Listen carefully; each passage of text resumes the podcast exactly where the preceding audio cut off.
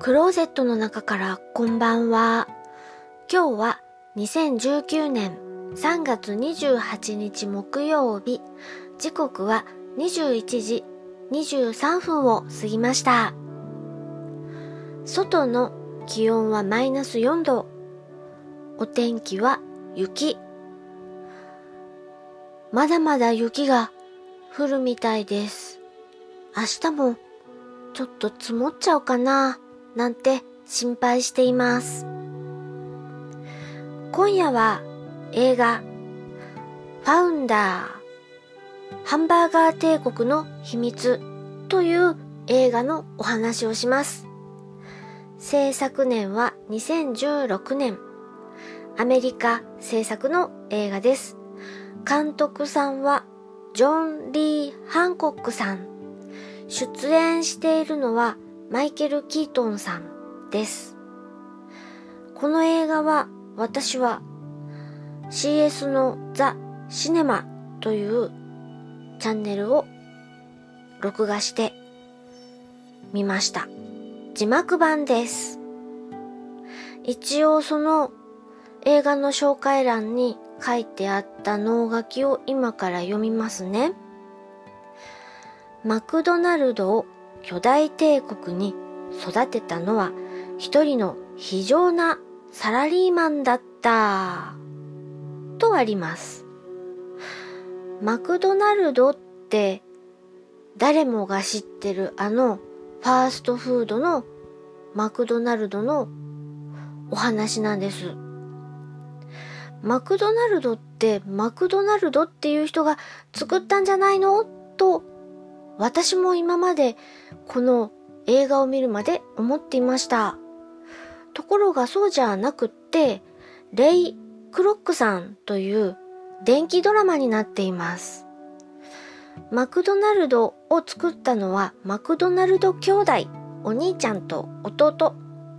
この二人の兄弟のハンバーガー店をフランチャイズ化してドバーッと全米に広げた人が物語の中心、主人公のレイ・クロックさんなのです。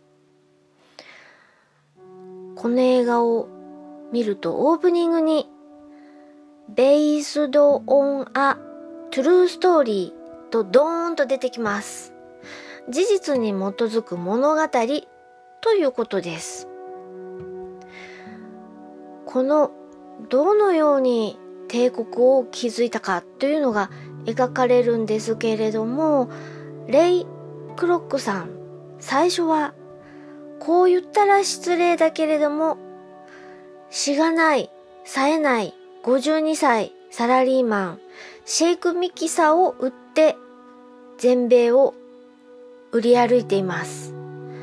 どこに行っても売れないの、このジェシェイクミキサーが。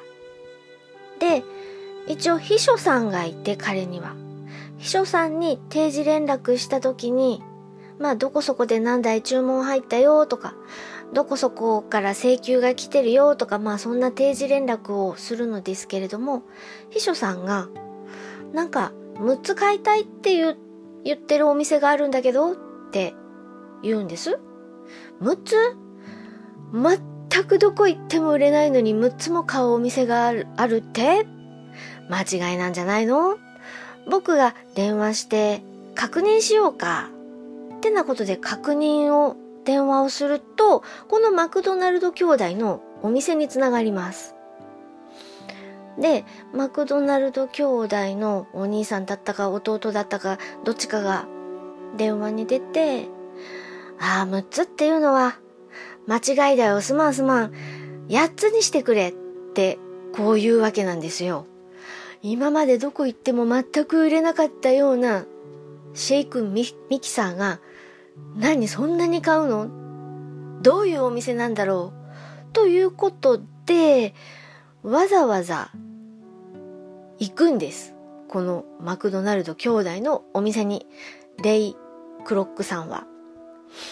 で、そこで今までに全くない概概念のお店がそこにはあったんです。どうしてもこのお店のことが忘れられなくて、フランチャイズに入りたい、フランチャイズ化しようみたいなことをぶつわけですよね。まあそんなあれやのこれやのお話で、まあ平坦な道のりではないんです。一時期、これはもう積んだな、みたいなことにもなったりするんです。で、まあ全部は言いません。見てもらうと、え、そんなことでそんなことがみたいなことが起こるので、これ以上はお話ししません。ぜひぜひ本編を見て、あー、なるほどね、と感じてもらいたいです。ただ私、ちょっとこの物語を見て彼、レイ・クロックさん、当時52歳だったレイ・クロックさんの奥さんの扱いがちょっと気の毒すぎるかなという感想を持ちました。それから、どこに行っても売れないシェイクミキサーをあっちの町行ってこっちの町行ってモーテルに泊まってみたいなこう行商みたいなことをしている時にレコードを彼は持ち歩いていてレイ・クロックさんはレコードを持ち歩いていてまあ寝る前に聞くんです。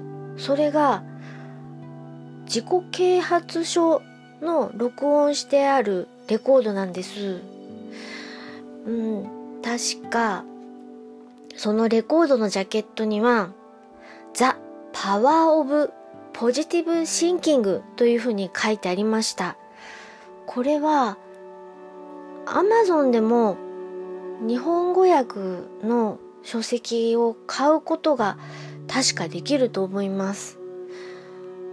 著者は、かキリスト教かなんかの宗教学だか、牧師さんだか神父さんだかの書いた本だと思うんですけれども、とにかく古い古い自己啓発書です。そうやって寝る前にどこ行っても売れないなぁと思いながらもその自己啓発書のレコードを聞いてこう自分をこう奮い立たせる。なんてそんなシーンもあったりしてあーなるほどね。めげない気持ちはそういうところから来てるのかな？とか、そんな風にも思いました。本当に全部お話ししてしまうと、見ていただく楽しむ、楽しみが減ってしまうので、お話はここまでにしておきますね。本編はぜひあなたの目で確かめてください。聞いていただきありがとうございます。北海道夕張からお話はゆいまるでした。おやすみなさい。